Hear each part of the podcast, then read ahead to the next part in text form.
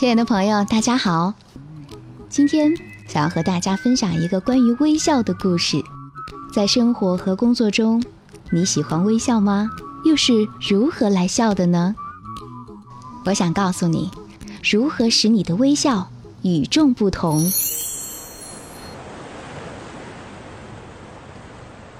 米莉是一个非常漂亮的姑娘，大学毕业之后，成为一家外资公司的销售代表。没两年，就因为业绩斐然，成为部门的销售经理。新参加工作的小师妹佳美，却因为业务开展困难，来找师姐取经。米莉说：“下午我正好和三个顾客见面，你跟我一起去吧，观察我怎么搞定他们。”当天下午，米莉顺利地和三个客户签订了三份合同。坐在回程的出租车上，米莉问小师妹。佳美，你总结出怎么和人打交道的经验没有？佳美想了想说：“师姐，你的笑声跟银铃似的，我觉得你笑得特别有魅力。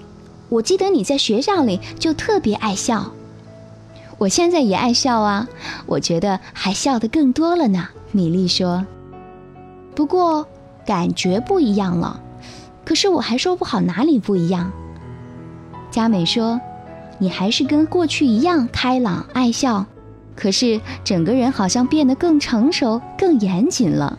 你跟那些客户说话的时候，感觉特别热情，我看他们都挺喜欢你的。你呀，几乎把他们全都迷住了。”米莉说：“嗯，你看出来一点，不过还没说到点子上。你没注意到我的笑法和从前有什么不一样吗？”我还真没看出来你的笑法和过去有什么不同。佳美自己先笑了。米莉说：“我的笑容和过去有一个很重要的不同。我毕业那年离校第二天就去公司报道了。回家之后，老爸找我谈话。老爸跟我说：‘小丽呀，你明天就去上班了，正式走上社会了。你有一个开朗活泼的性格。’”很容易跟人相处，这点我是放心的。这说明我和你妈、学校老师对你的教育基本是成功的。当然，你能有今天，主要还是靠你个人的努力。不过，你有一个毛病，我必须提醒你，那就是你笑得太快了。笑得太快了，伯父是什么意思呀？佳美不解地问。其实我当时也不明白。老爸就找出了一张报纸给我看，原来是一个学者写的文章，其中就包括了英国首相撒切尔、以色列总理梅耶、美国国务卿奥尔布赖特和赖斯等等。最后总结说，那些笑得比较慢的职业女性更容易给人以可靠的印象。仔细一想吧，好像还真是那么回事儿。我从此就记住了父亲的建议。在工作生活中，自己也不断的反省实践，感觉这句话还真是难得的金玉良言。停了一下，他又说：“真诚爽朗的笑容是社交中的法宝。初入社会的年轻人往往喜欢用笑来表达自己的善意，可是过犹不及，容易给人留下轻浮的印象。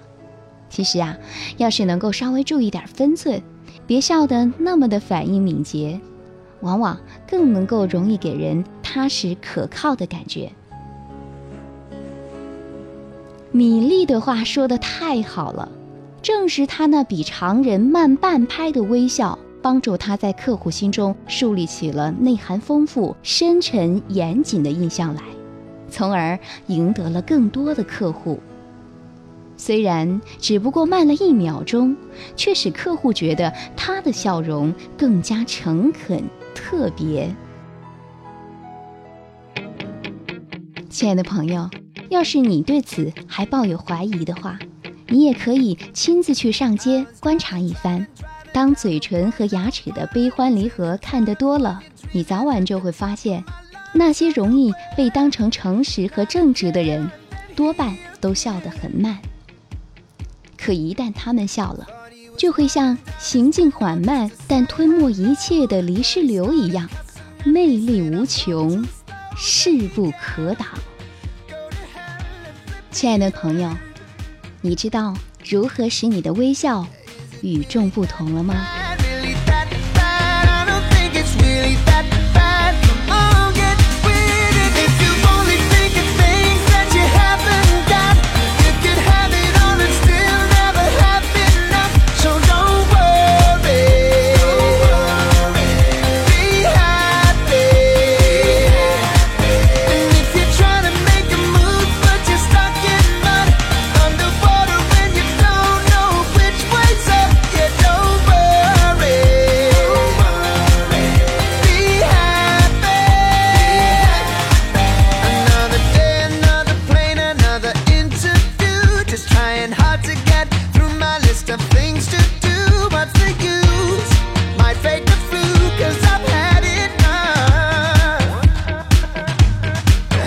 that's it. Screw the low cars, where's my KFC? Ain't gonna think about the bills or the DMC. Life is short.